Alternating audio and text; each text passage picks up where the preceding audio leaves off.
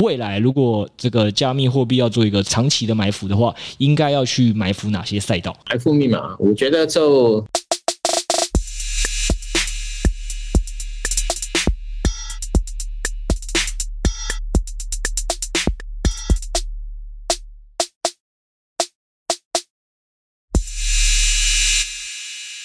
Hello，大家好，欢迎回到加密货币千万交易员呢喃，我是主持人 Setos，在我旁边是千万交易员 Crypto。Hello，本集资讯由前股票操盘人、加密货币千万交易员以及研究员组成的呢喃猫投资团队提供。在这个节目，我们会谈论加密货币第一手实时议题、投资观点以及科普新知。如果想听的主题，欢迎在下方留言告诉我们哦。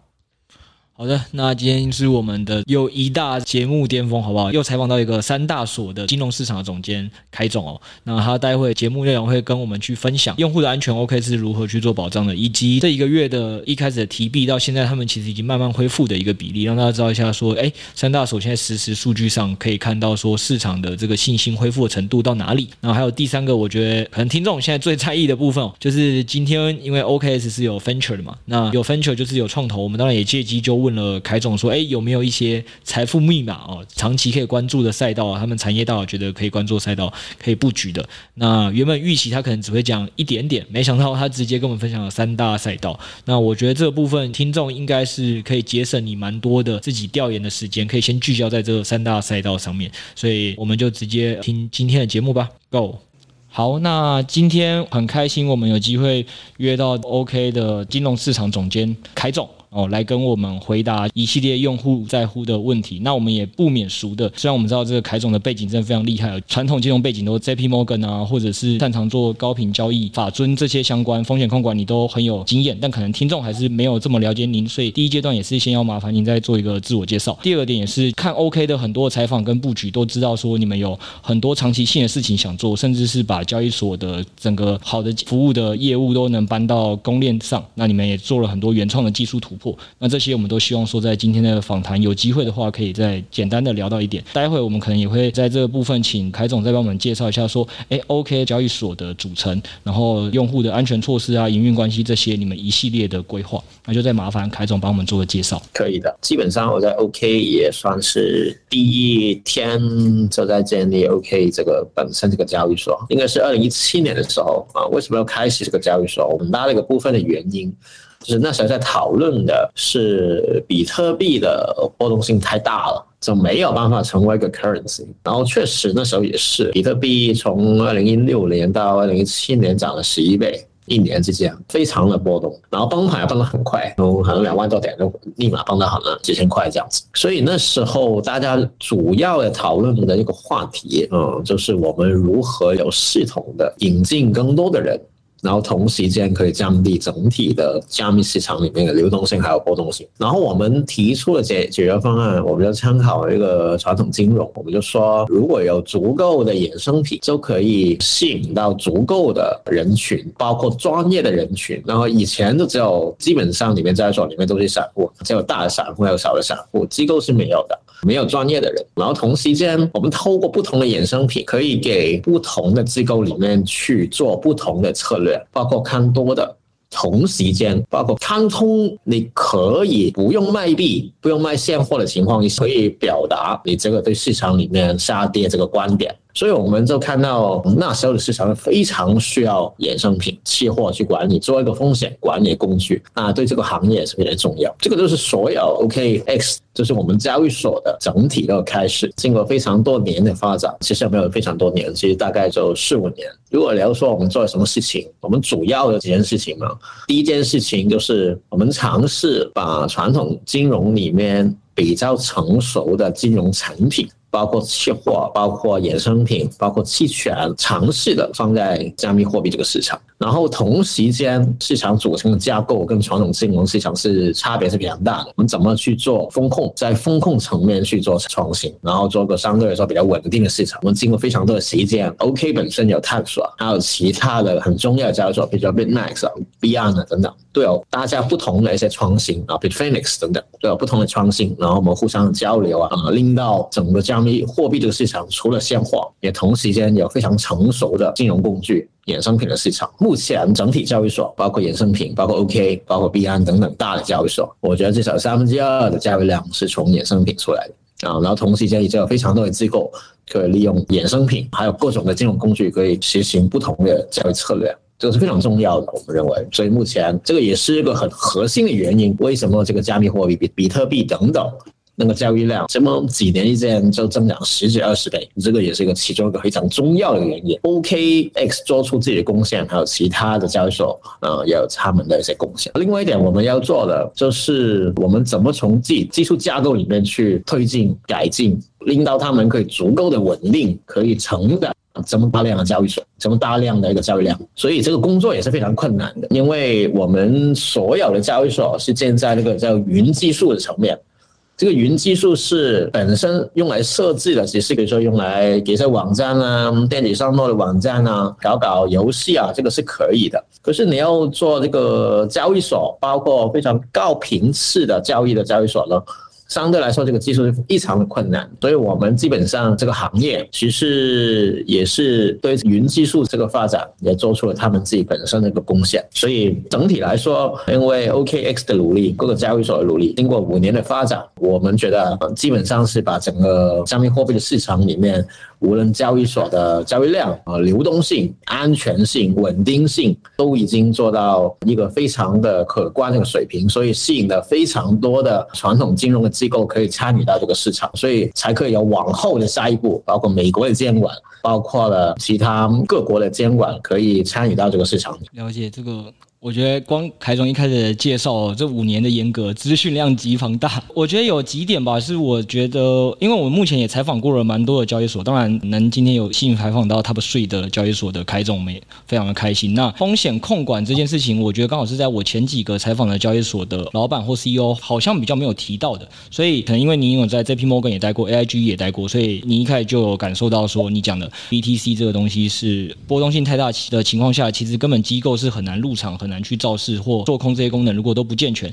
其实是很难去把它的交易量跟安全性、流动性都做大的。所以您的那个背景，我觉得会让这个 OK 的第一个阶段专注的在把这些事情做好。然后还有像你讲说，就是你们在云技术上去做一些突破，就是你很核心的知道该聚焦在哪些东西，把机构的人引进，然后让这些好的数字资产。被稳定的交易，这些你们这五年的努力去第一步做到了这些事情，所以才会让现在的交易量有这么大的翻身。那我们也有在一开始前面的时候有帮大家买一个，其实我们知道你们现在也在把这个努力从交易所再往公链上移动。那这个我们可能有机会后面再谈。那在这个部分也当然就是这这五年这个 OK 这边做出来的努力，我们是都看得到。但因为毕竟那个 FTS 交易所也是一个很大的交易所，但它在这一段时间就发生了一些不。好的贝艾特他个人的行为，导致现在整个行业是会让用户的这个信心跟信用是紧缩的。那凯总的金融背景也知道，如果当用户的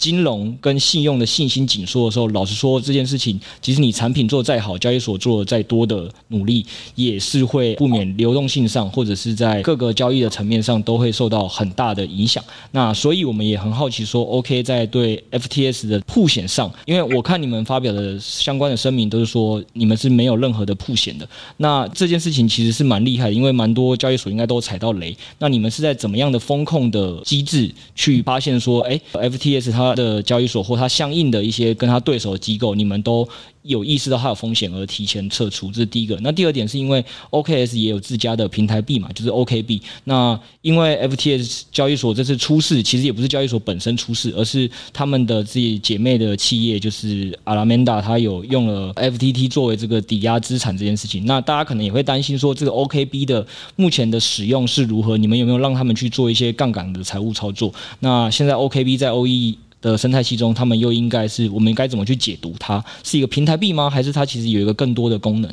是可以的。首先，FTX 这个事情确实在这个行业里面是非常大的影响。我常说是好像是是我们的叫雷曼时刻，因为 FTX 是怎么样也算是前沿的一个交易所。然后同时间，大家要知道的是 FTX。这个交易所的那个 business model，那个运作的方法，跟其他的主流的交易所，包括 Beyond、OKX、Bitfinex 等等，Coinbase 等等，我觉得差异还是挺大的。因为他们多了个东西叫 Alameda，所以 Alameda 你可以想象成为是跟 FTX 是一体的，它并不带，并不单单是一个客户，是跟 FTX 是一体的。所以 Alameda 里面的那个追求啊，它的交易机构在追求在做事上，同时间跟 FTX 里面的业务，他们两个是相关的。可是其他交易所里面呢，包括以 OKX 作为一个例子呢，这很简单，只是个单纯的交易平台。所以很多人都问我有没有下一家的 FTX，我觉得不能说是没有，可是要做到 FTX 加 Alameda 这个广度、维度、深度，还有那种 size 那种大小了，我觉得是非常的困难。所以很多人这个你可以看那个市场里面，无论有很多很多人有一些不好的一个声音啊，大家认为可能 FTX 已经是业内里面最严重的、影响最大的一种事情。因为透过 FTX 这个事情，令到这个行业里面更公开、更透明。从这个角度来说是好事。为什么 OKX 对于风控，比如说对于我们简单来说，跟啊没有踩到 FTX 的雷，或是有一些交易所，有很多交易所都没有踩到 FTX 的雷，就很简单的道理啊，就是我们不需要把钱放在 FTX 或者在其他交易所的。我们可以想象，做一个交易所根本是不需要做这个事情，没有必要。他只是很单纯的做一件事情，就是把客户的基金啊放到那个冷钱包、热钱包，然后对账，然后去进行那个提供的平台给客户进行交易，根本是没有必要把自己客户的基金也好，自己本身的基金也好放在其他的交易平台。可是有一些还是会放，为什么？因为有一些比较少的平台，中小型的平台，他们除了做一个交易所，交易所这个竞争太大了，他们需要获客。所以获客的时候，他们很有可能是需要，比如说他们搞一些呃高收益的一个产品，可以吸引用户、吸引基金。可是高收益非常困难的，我自己作为一个高频的交易员，之前呃，你很难的可以持续的保证的给用户一个相对来说比较高的回报的，非常困难，因为市场没有一个策略可以完全的做到。那你怎么办呢？嗯，比较好的方法就是把钱放在一个比较高收益的平台，然后再把收益给用户。然后那时候 FTX 就提供了相对高的收益，所以很多很多中小型的平台都会把自己本身客户的基金部分的或者全部的放在 FTX 里面平台里面收取获利，然后再返还给用户。那这个时候他们就会踩到雷。所以这个也是 OKX 根本是不需要做，从这个层面来说，根本是不可能去跟呃踩到 FTX 的雷，是因为从我们从第一天开始都没有打算去把钱放在 FX 里面去收任何的利率的。第二个问题是抵押 OKB 去借钱。去引申其他一些风险，坦白说根本是不可能会发生，因为我们没有 Alameda 这样子的公司，也没有这个能力，确实也没有这个能力去做这个事情，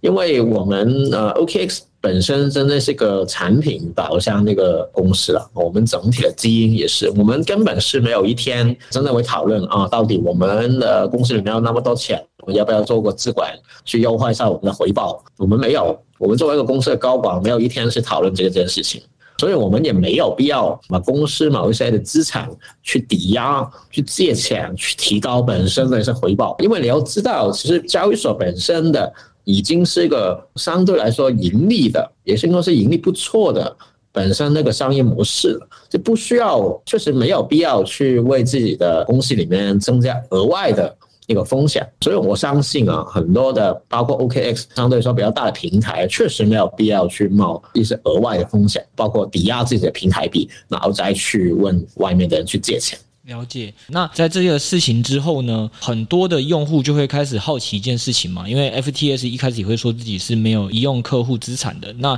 因为这件事情就会跟可能过去的安龙案有点像，就是两千年代那个安龙案有点像，就是有些时候企业如果要做假账的话，或者是还有。配合的第三方审计去跟他舞弊的话，那其实在这个部分上，这个用户的权益其实还是会受损。所以在这个时间点，其实现在业内也都会会去说，哎，那我们提供我们的资产储备证明，那，你可以在链上可以看到。那甚至不止在链上看到，可能也还会去找第三方审计。只是因为现在第三方审计在找寻上，就是蛮多的交易所都有给一个回复，就说现在其实四大块不是那么愿意为交易所进行第三方审计哦，因为现在刚好在风头上嘛，所以在这个时间点上，其实不不确定说现在 OK 的在这个资产储备的证明上要怎么样去让用户能更相信说，哎，你们提供的这个储备金证明是没有问题的。然后还有什么样的机构可以去配合你们去做相关的验证？对啊，首先呃，四大会计师啊，并不一定有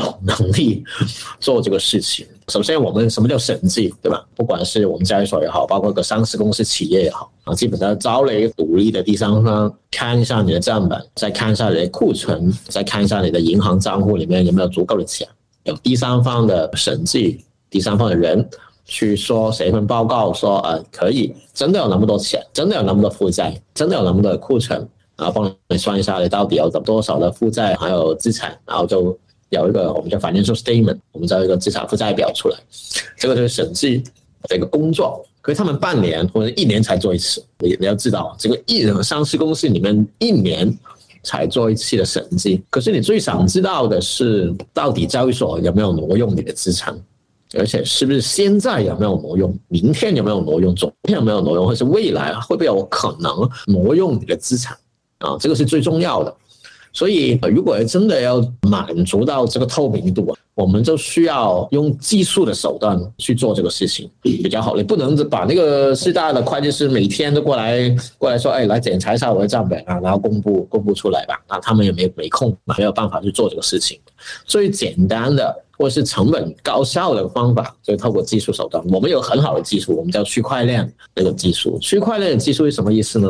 而代表交易所里面的目前的所持有的币，都可以利用区块链的技术去追溯、去找到、去证明这个币真的是在交易所的钱包里面的。而且从理论上来说，是个任何时候都可以知道的，因为区块链。本身的这个账本已经是公开了，然后下一步怎么做？所以我们理论上是可以透过区块链技术就可以做到审计这个效果，而且是实时的，差不多实时的啊，是可以做到的。然后怎么做，对吧？我们也要招第三方的人去做，可是这个第第三方的会计审计是有技术背景的，要懂区块链的技术的啊。他们的做的工作呢，就会去把我刚才说的话啊再做一次，然后公布出来。公布出来的意思是，我要确保 OKX 里面每一块的币都是属于 OKX 本身这个体系钱包的，然后都是属于客户的，客户都可以去查，利用自己的 ID 去查。哇，我充了 OKX 里面啊一个币，我在 OKX 的 APP 里面看到有一个比特币，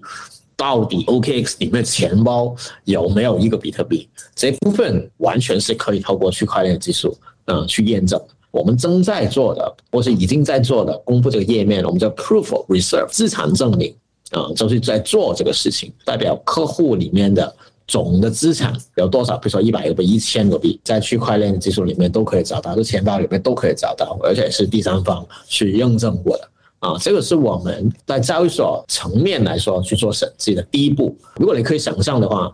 我们基本上。因为，我们现在交易所里面的对于资产的一个透明度啊，我们可能比银行还要高。银行也不会告诉你到底要多少钱在金库嘛。我们现在交易所层面来说，这个页面上里面可以展示给你看，而且作为用户，你自己可以去验证。懂凯总意思，因为您的意思就是说，其实四大块这种 Web Two 的验证，在区块链的世界里还不是最好的解法嘛？基本上有两个原因，一个原因就是因为它的即时性根本就没那么够，可能再快也是一季一次，甚至很多都是年报审核，一年一次。所以对于用户其在乎的是今天或明天我资产有没有被挪用，其实用 Web Two 四大块的解法并不是一个多好的解法。那第二个理由就是因为其实四大块的审计人员也不一定看得懂区块链的账本到底该怎么去审计。最近刚好有发生另外一个有趣的案例啦。最近 Amber Group 这边也发生了一点问题。那 Amber Group 其实去年是有给 Deloitte 审计的，但当当然他审计的也不是财务的东西，是审计一些治安系统的东西。总之就是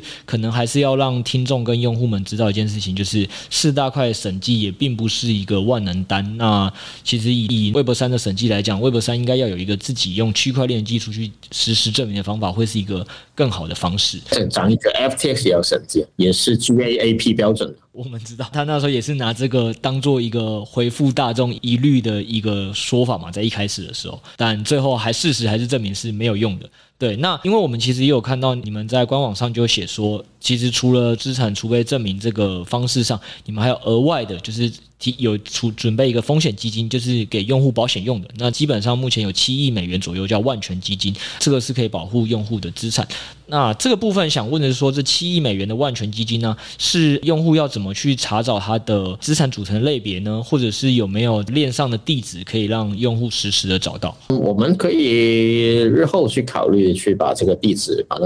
公布出来啊。这个组成的部分是在网站里面是有的。是，比如说比特币有多少，以太坊有多少，在网站上面就已经公开出来了。这个也是我们资产的一部分而已。了解。那哎，想跟海总询问说，那这个万全基金它基本上是针对什么样的客户的？在有损失的时候，你们会启动这个基金呢？是全全产品线吗？还是比如说是否合约交易的？这个都是合约交易的。首先，这个叫这个保险金主要的用途。是用来干嘛呢？是保护合约双方，无论他赚的钱是多少，都可以拿到足额的一个基金的，所以是保护合约的买卖双方的。啊，很简单，举个很简单的例子啊，比如说你你买卖合约，你是交保证金的，你交只交了十块钱的那个保证金，然后你的另外一个边，你的对手盘也是交也是交了十块钱，可是有一天有一分钟，比特币跌超过十块钱。有一方面爆仓了，可是另外一边就赚钱，他只能赚到十块钱，那就不行了，所以他那时候就会透过那个保险基金里面去补给他们。嗯，其其实这部分听起来也是跟 Web2 传统的保险基金去做一个思考的，就是说，哎，去计算一下说发生这件事情的几率大概是多少，然后在这个情况下，我们应该提拨多少的准备。那目前 OK 这部分已经准备了七亿美金，保全大家在 OK 平台上做这个合约交易的任何的黑天鹅的风险。那除了风险基金以外，就是下一个，因为凯总刚刚有提到，其实你们从最早期这五年花了很多时间去在技术的服务上跟安风控上做了很多努力。那当那下一步大家都会在意的，一定是你们在各个国家的这个合规跟监管的方面去做一个在地化的合规跟监管。那目前这个部分，请问你们会优先布局在哪几个地区，以及你们目前已经取得哪些监管牌照呢？首先，交易所非常多的业务，然后交易所的合规主要面对的问题不是去拿牌，是没有牌可拿。主要的原因是这个啊，因为交易所的业务太多太杂，你要把整个交易所去合规，没有一个监管机构是 ready 去把你整个交易所所有业务都说，哎，你是合规了，或是你是不合规的，是比较难的，而且是没有。所以大部分的情况是怎么样呢？是我要把交易所业务拆解。能够某个业务去拿牌，只要你交易所对于那个监管机构来说也比较好去理解。比如说，我们某一个地区可以从交易所层面去合规的，然后某一个地区是可以从。啊，钱包的业务去合规的，某个业务就可以从比如说 OTC 啊先开始的业务去合规的，或者只是法币交易去合规的，等等等等。然后 OKX 本身的那个合规的策略呢，也是这样子，先看全球的交易所，全球那个合规那个布局啊，然后他们的什么要求，然后我们再去拿牌，再去拿牌意思是把那个业务拆出来，然后在当地的。去哪一个牌？这个是我们整体拿牌的一个策略，因为要符合当地的标准合规嘛。你说 OKX 在哪里合规啊？我们可以说我们在巴哈马里面拿到一个牌照，是交易所的牌照的，是跟 FTX 是一样的。不过 FTX 已经没有，所以我们现在是唯一一家在那个巴哈马里面拿到交易所牌照的。另外一个是迪拜。对吧？迪拜它有一个比较完整的交易所的业务的牌照是正在做的，然后我们拿到一个叫 provisional license，就是可以啊在当地里面去运行，同时间可以跟交易所跟那个监管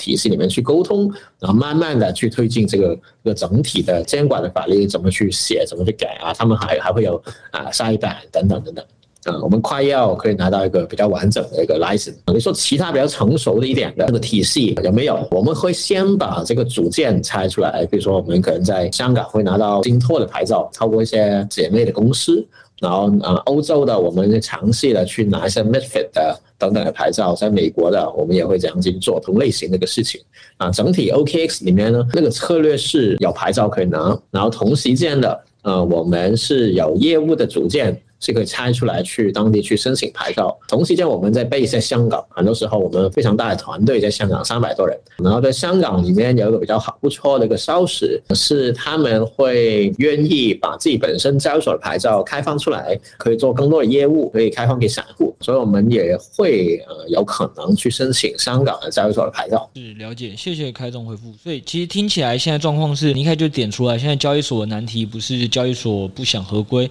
交易所其实是想在全国各地很努力的符合规范，然后也拿到监管的允许。但是现在其实各地在这个数字资产的监管上，因为业务。很杂，那其实可能当地的政府或当地的主管机关，可能对某每一个业务的认知都不一样，所以他们可能都是单独开放 A 业务、开开放 B 业务、开放 C 业务的。所以其实对于可能当地的用户本身，自己也要注意的点是说，就算这个交易所在某个地方拿到牌照，可能也要再注意一下，是不是在于你现在使用的产品或业务拿到牌照。那如果没有拿到牌照，可能也不一定是交易所问题，你也可以再去看一看，是不是当地的政府或法规其实。在这一块还没有跟上，所以交易所在这个地方是还相对拿不到牌照的。但刚才听你讲了，其实 OK 在拿牌照的方面上，其实是很有策略性的去做取得，针对每个地区需要做到哪些拆分，需要去找哪些的姐妹公司，实际上你们其实都是第一手的去做布局跟联络。这样是的，你不能等交易所等一个监管都把东西想好了，然后有牌啊，来去申请的。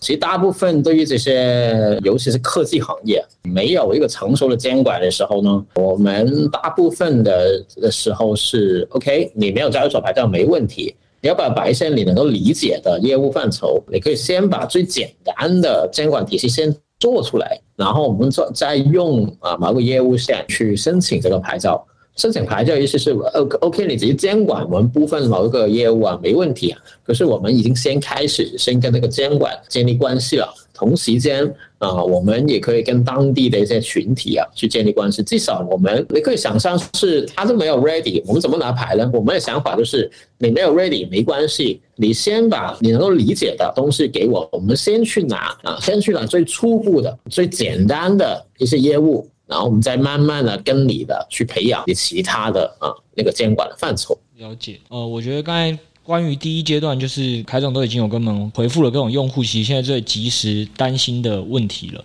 那现在第二个阶段就是，可能用户还是会有一些的担心，是说，哎，那原本其实交易所的服务都是正常的，但是因为在这一个月 FTS 事件导致的信用紧缩的一个问题，大家就会更在乎你们的这个收支啊，或者在乎会不会发生挤兑危机什么的。所以在这个部分，其实就是也会想要跟凯总你们这边做确认，因为像其实 OK 这边也一样会有类似于币宝或锁仓赚币这类的服务嘛。那刚刚其实你们也有讲，就是说。其实这个部分对于你们来讲，应该是一个用户的服务而已，不是说会要去在为了提供这个利息，然后再去后面做一些比较高频的套利交易的操作。那不知道就是关于鱼币宝或手上赚币这些收益的发放或给予的限额，你们通常都是怎么去做一个设计的？比较不会出现说这个利息发放过多，然后导致可能交易所需要铤而走险这件事情。对这一点我就比较细了啊。这个对于用户来说，我要提点一点。首先第一个问题，我要做做用户你要问的，到底这些利息、这些利率、这些收益是怎么来的？不只是我们加密行业，还有传统金融，你要问这个问题：到底是你的收益是怎么来的？譬如说以前那个例子，FTX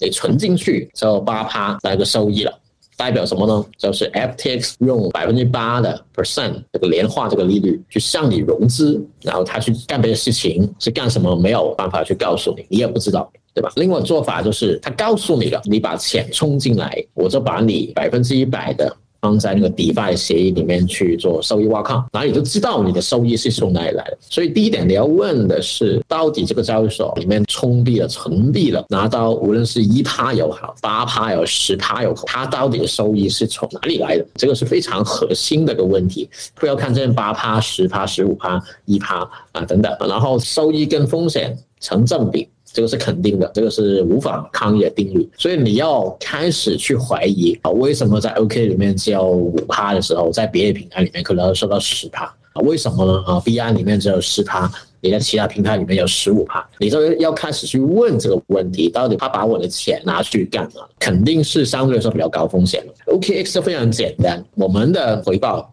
鱼币宝，我们只有两个呃比较两三个产品吧，有鱼币宝，有 D 放进去 D 放进去挖矿，还有结构化理财。鱼币宝干什么呢？就很简单，你充进来了，然后我们直接借给平台里面做杠杆交易的人，然后他们的路上的利率是浮动的，如果借的钱越多，他有付出的利息成本就越高，同时间你的那个用户里面拿到了回报就越高，所以看这个利率，我们本身鱼币宝利率是跟行情相关的。行情越火，你的收益越高，就是因为借的钱去做杠杆交易的人越多，就那么简单。然后另外一个产品就是迪拜挖矿，就很简单，OK，就做一个很简单的桥梁，你充多少进去，你点要去熟悉去挖矿。去 Uniswap 去挖矿，去 Ethereum 二点零去质押去挖矿，我们就帮你做一个技术上的桥梁。所以里面都是风险，跟 OKX 没有任何的关系。你主要看的就是那个 DeFi 会不会崩盘啊，会不会 Rug Pull 啊，或是它会不会产生那个相对应的收益啊？他们啊，就是我们帮你做一个桥梁去做这个事情。我们纯粹解决了就是 DeFi 体验不好的这个问题，还有管理多钱包里面的问题。然后第三个结构化理财就更简单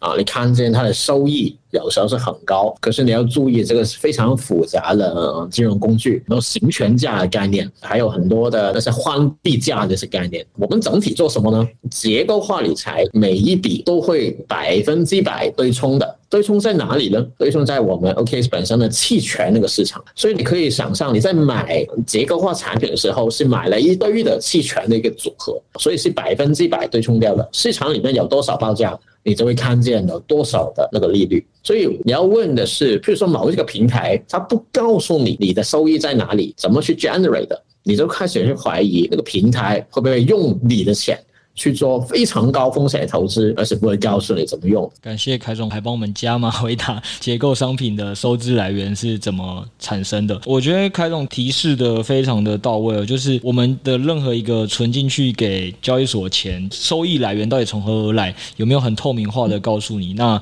刚才其实听凯总的意思是，举例来讲，现在如果听众自己去打开鱼币宝，你就会发现啊，它 USDT 这边就会直接跟你讲说是有限额的，前两千 U 才给十趴，后面直接就是告。告诉你说哦，现在可能是一点五趴，而且直接给你写一个浮动的箭头，旁边也帮你的标注说明啊，说这个利息的变化是怎么来，就是每个小时。借出去的金额会可能不一样，是以一小时去做结算，所以你就会非常明确的知道你的这个风险是嫁接在谁身上。那其实刚才凯总也回答了，不论你们的任何哪一个理财商品，就是鱼币宝也好，还是锁仓赚币的这些，其实你们都只是作为一个提供方便的 U 差服务的一个中介。那用户把钱存进来了，你们就让他方便再把钱借出去。用户把钱存进你们这边，想要去做 DeFi 挖矿，那 DeFi 挖矿太复杂了，所以你们就帮他很好的把。这件事情串接上去，但至于风险呢，其实是要可能要看的是那个借钱的人本身，或者是那个 DeFi 本身会 rug pull，而不是看 OK 会需要从这中间去再生额外的钱去支付给这些所谓的用户。所以在这个方面上，OK 不需要因为推出这些产品而导致 OK 的风险，或者是要去做一些比较高报酬的操作，这是没有必要的。因为其实每一个你们的产品都找了一个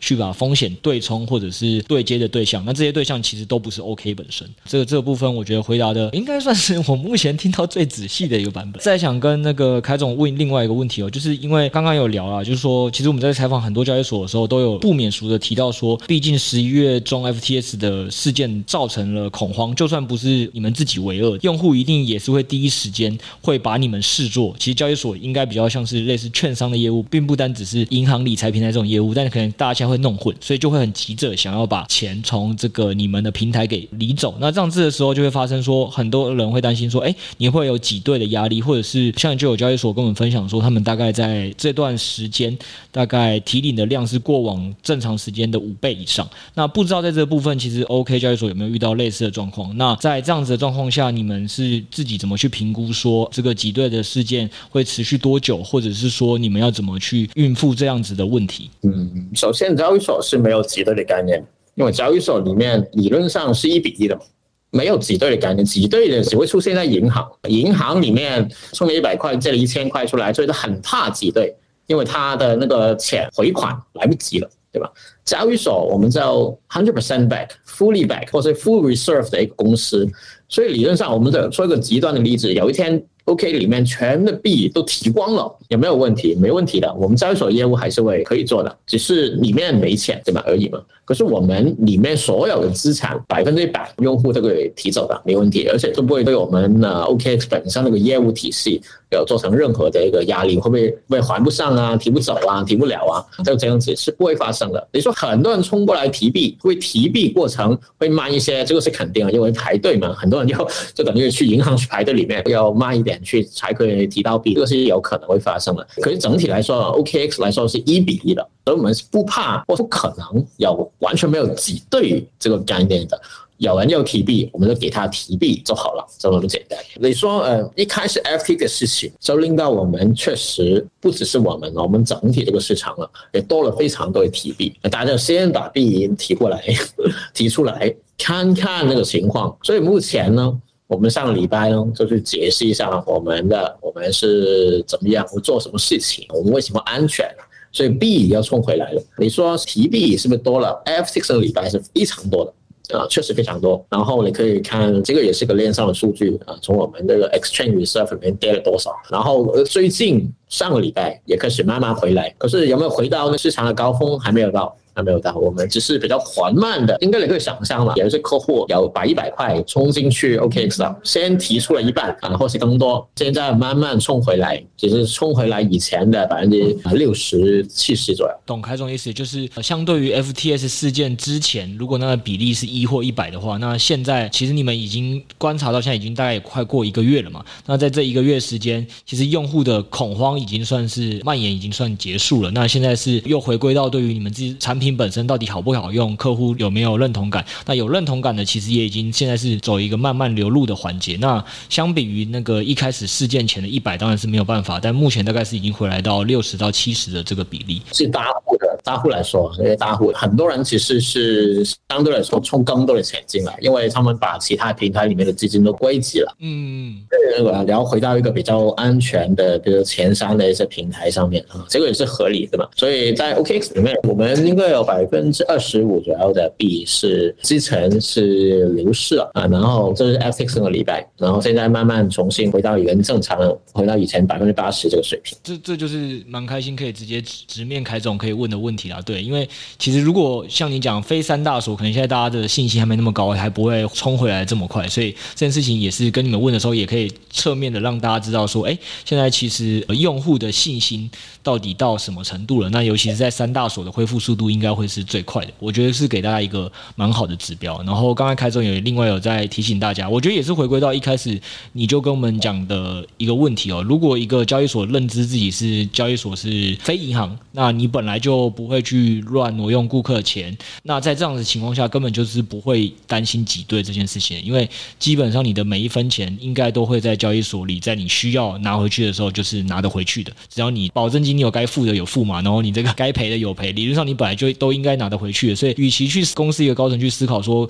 到底会不会有挤兑问题，需不需要去沙盘推演，其实更直接就回归到说你们的政策里到底一开始有没有移走过客户的钱，还是其实我们直接看你们的这个资产储备那边都可以实时的看到它是一百趴的被保存的。那其实，在这样的前提下，就不会有挤兑的这个议题去需要去讨论。是的，而且你自己会验证。到底你的充了一个比特币里面，OKX 里面有没有？而且是可以随时去做这个事情。那也来到就是我个人非常好奇，就是也想跟凯总询问的一个问题哦，就是因为也像你说的这个事件，毕竟它总会有平息的一天。那我们知道，OK，这个身为詹大所，一定对加密货币未来的应用还是有很多想象。就是我前面一直提到的一个，就是说我知道你们现在花了很多时间，想要去突破一些技术，把交易所的去中心化愿景就落实在公链身上。那所以对于你们来讲，就是交易所本身而言，或者是你们的其他的业务系统而言，你们可能二零二三年或者是更长远的一个未来上，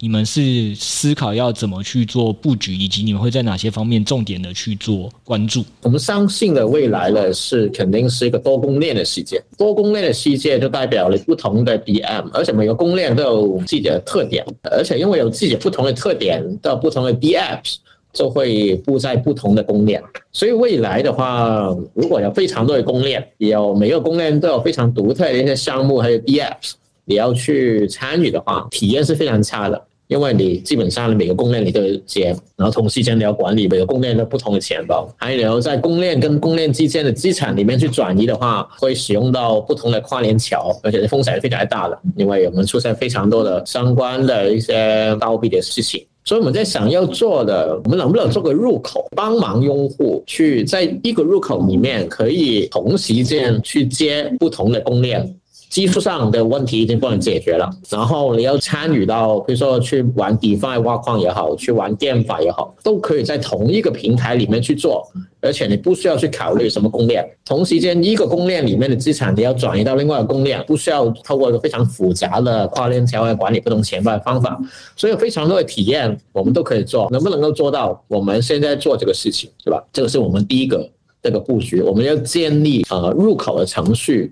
是可以给用户无缝的去对接现在的以及未来的所有 Layer One 的公链，同时间可以去使用布在不同公链里面的 DApps，在用户的层面上是无感的，这个是最重要我们做到的，是现在目前做到的。我觉得也开始回归到你一开始在跟我们分享的说，你在 OK 的第一天是怎么思考去让用户觉得在 CFI 的交易那时候不太方便，那你们怎么让它变得方便，跟可以做的是？各个层面都能做，那只是现在，因为毕竟区块链这个去中心化的技术，肯定是希望有一个更去中心化的一个公链也能完成这些事情。那这些事情可能当初 OK 是花了从二零一七年到现在，把交易所的使用变得很方便，大家觉得很习惯了。那你们可能就是在这段时间也想做到同样的事情，是把这些的努力也能搬到公链上，让所有去使用 OK 的公链的人会觉得说，哎，在 OK 公链的体验上是非常的舒服。的，如果我想要在 OK 的公链上去做任何的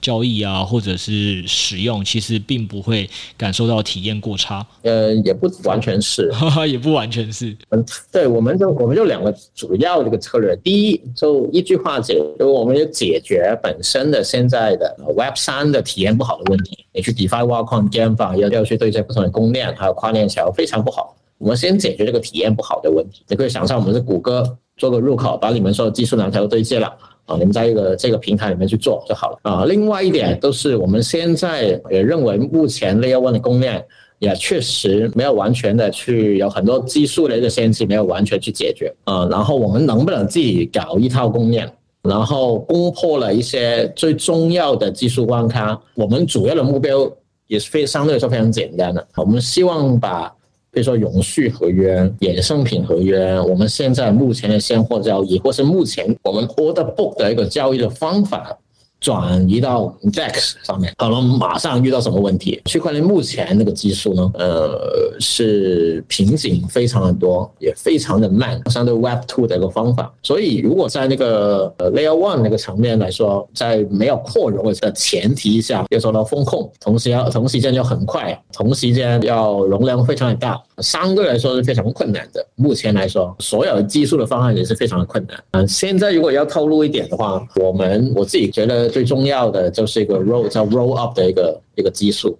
这个 roll up 里面的技术就是能侧链的技术嘛，啊，在 layer one 里面再往上再去 roll up，可是，在 roll up 里面，我们有一套的那个解决方案，我们所谓解决方案，我们叫 zero knowledge proof，叫零知识证明，对吧？零知识证明目前是。停留在学术的一个层面，有很多很多案例啊，很多很多的尝试，就是有没有真正可以使用或者大规模的使用呢？还在技术攻破的一个阶段。然后现在我们就在做这个事情，尝试去参与灵芝是证明的那个研发，还有这个理论方案的一些研究。好的，太好了！这一段其实听到了一个非常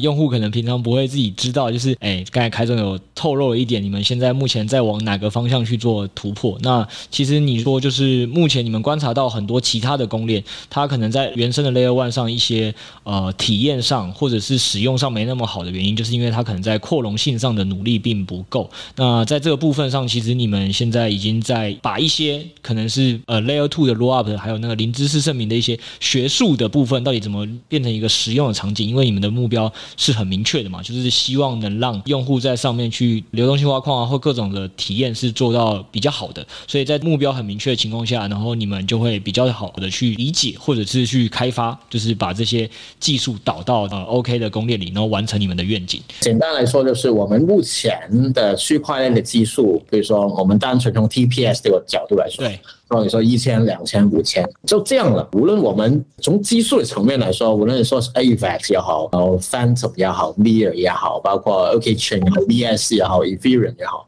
在目前那个技术的设计来说，啊，单纯从 TPS 来说，啊，在不牺牲 decentralization 这个前提之下，已经做得差不多，大家已经优化到一个极致了。我们要需要额外的技术去做啊，要从五千到一万、十万、二十万，这个是另外一个量级的技术。这个量级的技术怎么做呢？有不同的人提出不同的方案，然后 OKX 也会有自己的研发团队，希望攻破的这个最重要的核心的技术瓶颈。我们有自己的方案，自己的参与的部分，插了个自己的 roll up 的一个方案。我是今天能访问到开动，有一部分我觉得蛮值得，就是这个部分，因为我相信一般。大家不会去思考到说，哎，原来你们在这个攻链的部分，你们自己也有研发团队去试图攻破那么多其他攻链，因为这完全刚才听到的整个环节都已经可以呃想象成是，哎，我今天其实搞不好是在采访芬腾的这个攻链的。顶级的开发者，或者是我在采访很 Solana 链的顶级开发者，他在跟我说：“哎，其实我们现在还遇到哪些技术瓶颈？那我们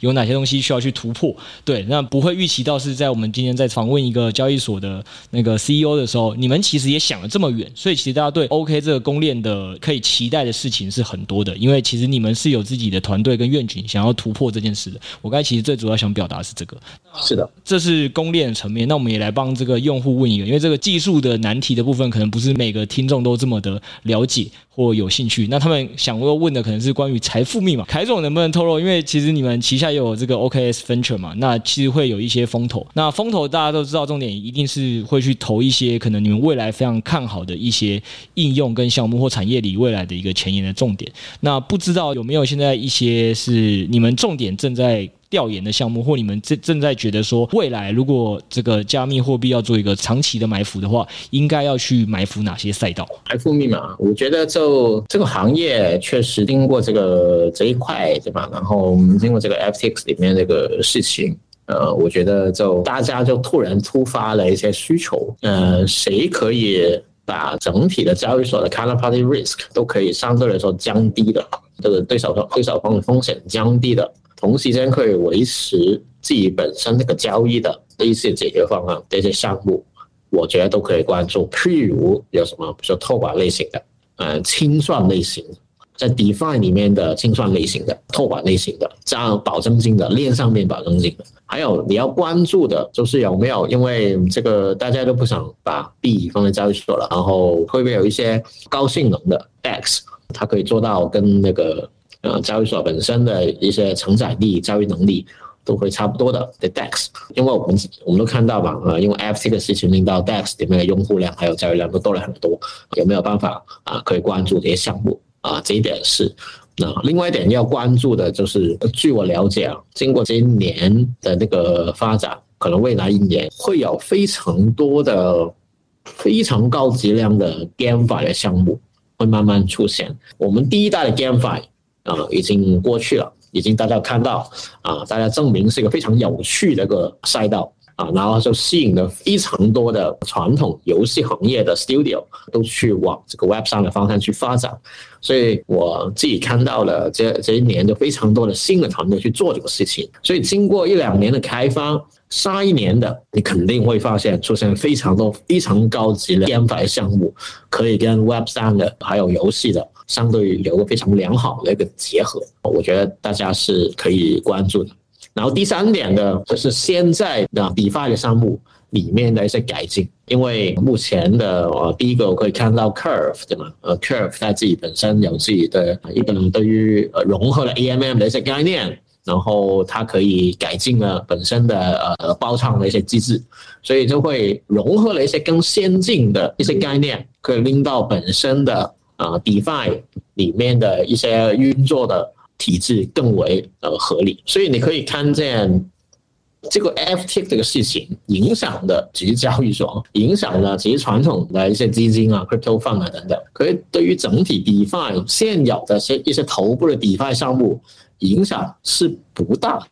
但并不代表他们没有优化的一些空间。所以看见他们本身的对于风控啊、对于包仓啊那些设计啊。他们有一些新的一个思考，他们整体来说都会令到他们更安全，然后更强大，所以这些都可以呃去关注。这个我觉得。听众肯定会在下面五星好评，感谢凯总。我觉得凯凯总刚才真的讲的非常具体，就是你直接给了三个大面向，然后到底这些面向里有哪些是很值得大家去思考？就是说，在 FTS 事件之后，影响了大家在对 DEX 的要求也好，或者是像你刚才讲的 GameFi，因为我我自己我们在这个行业里现在有认识一些是从 Web Two 的大型游戏公司，就是就像你讲的，因为 GameFi 的之前的火红，他们跟我们吐槽说，最早的第一代目根本就是十年前的。网游时代到现在这个去今年 STEPN 好像慢慢感受到一些 App 的时代，就是开始就是网游也很明显的就是做了在 Web 三里做了一个云霄飞车，所以这个方面他们也是有跟我们分享说，其实二零二三年也有很多的项目应该会往这边去做尝试。所以在在今天在听到你又再提到了一次 GameFi 也是一个大家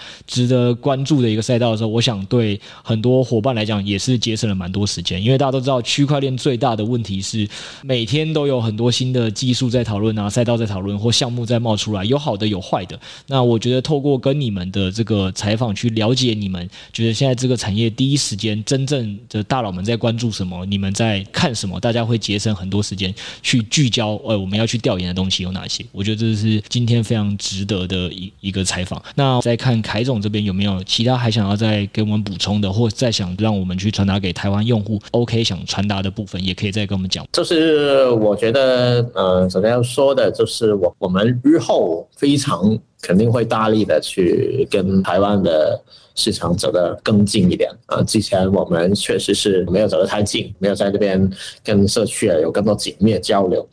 现在我们觉得台湾市场，我们是非常重视的一块，因为我们也想象不到这个台湾对加密市场里面的用户里面的一个水平都非常的高，群里那个社群啊，呃，YouTuber 里面的分析啊，中文区里面肯定是顶尖的啊，理解的非常透，所以我们希望确实能够利用我们自己输出我们的能力，把自己平台交给台湾的这个社群，你们可以啊，希望可以跟 OK 里面在各个程度里面去合作啊，呃，建立项目啊。我们能够帮助的事情，希望我们另另外输出我们的平台能力，可以把那个台湾整体的加密市场里面的整体的那个那个生态里面做大很多啊，因为他们里面有本身的很多很多里面非常高水平的人啊，我觉得相信台湾整个市场里面的对于加密市场里面前景是非常的好的。同时间啊，我们觉得你们的政府监管体系里面对于我们这个行业来说也是相对来说比较友好的，在这个很多很多层面来说，都觉得我们可以。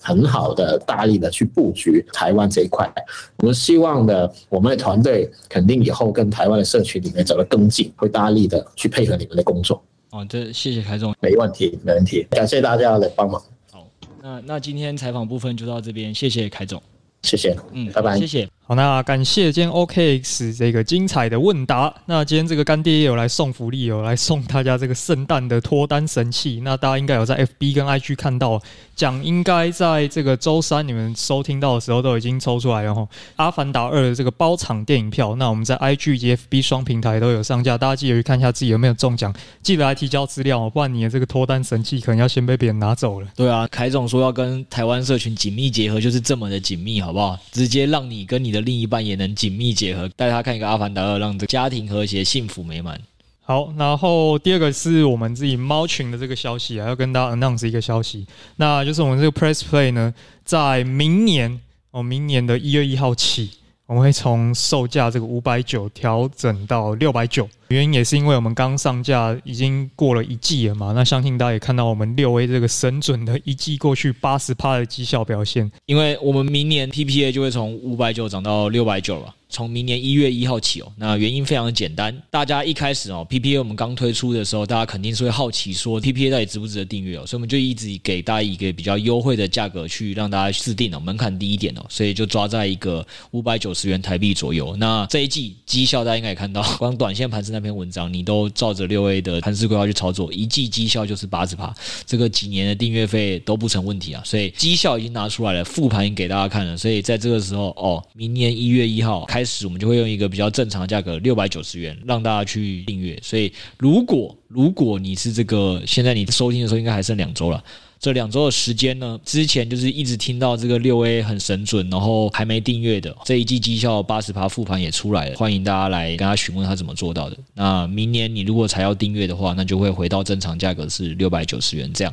那原订户是不用担心的，原订户你们在二零二三年你们只要没有退订，都会是可以以五百九十元的价格继续享有看我们这个研究员们报告的一个订阅服务。那反正就是十二月三十一号之前订的，到明年都还是适用五百九。对，明年到二零二三年中间没有退订，你都可以用五百九订阅。那如果你是新用户，明年一月一号开始起订，那我们的订阅价格就会是六百九了。这个部分呢，我们也知道大家诶肯定订阅还是希望首月是有一个比较杀必死的优惠，所以我们这个也制作了一个非常有趣的方案给大家哦。你如果现在收听完之后，马上去 PPA 去订阅。基本上你现在应该可以看到一张六折优惠券，三百五十块台币，真的是呃一天可能大概花十块钱左右，你就可以看到六 A 他们精彩的一个报告，好不好？所以六折优惠券，那这已经够有趣了。然后我们这个猫友寒冬送暖，念之在兹，我们二零二三年一月再办一个更有趣的活动，什么活动呢？直接抽出十位受灾户哦，我们直接把你首月的 PPA 订阅费再退回去给你。嗯，这个受灾户就包含 FTX，然后。A 什么，然后 S 什么，欸、好，够了够了。你说类似什么牛排之类吗？好，不是重点，反正你只要在今年币圈有任何受伤哦，你就在这个报名订阅之后，我们就会寄送给你一个表单嘛。入群的表单里面就会有一个，请你上传，哎、欸，你有没有受灾？我们就会把这些有传受灾截图的，一月 Setos 会亲自抽出十位受灾户，送你首月订阅费的退款。反正你的第一个月 PPA 的订阅呢是可以免费收看的，我们会抽出十位。好不好？这个寒冬送暖活动，希望能安抚大家在各交易所受伤的心。那今天就跟大家分享到这边，谢谢大家。好，大家拜拜。那如果想收听更多内容的话，记得加入我们的公开赖群以及 DC 群，连接我们就放在资讯栏喽。拜拜，谢谢，拜拜。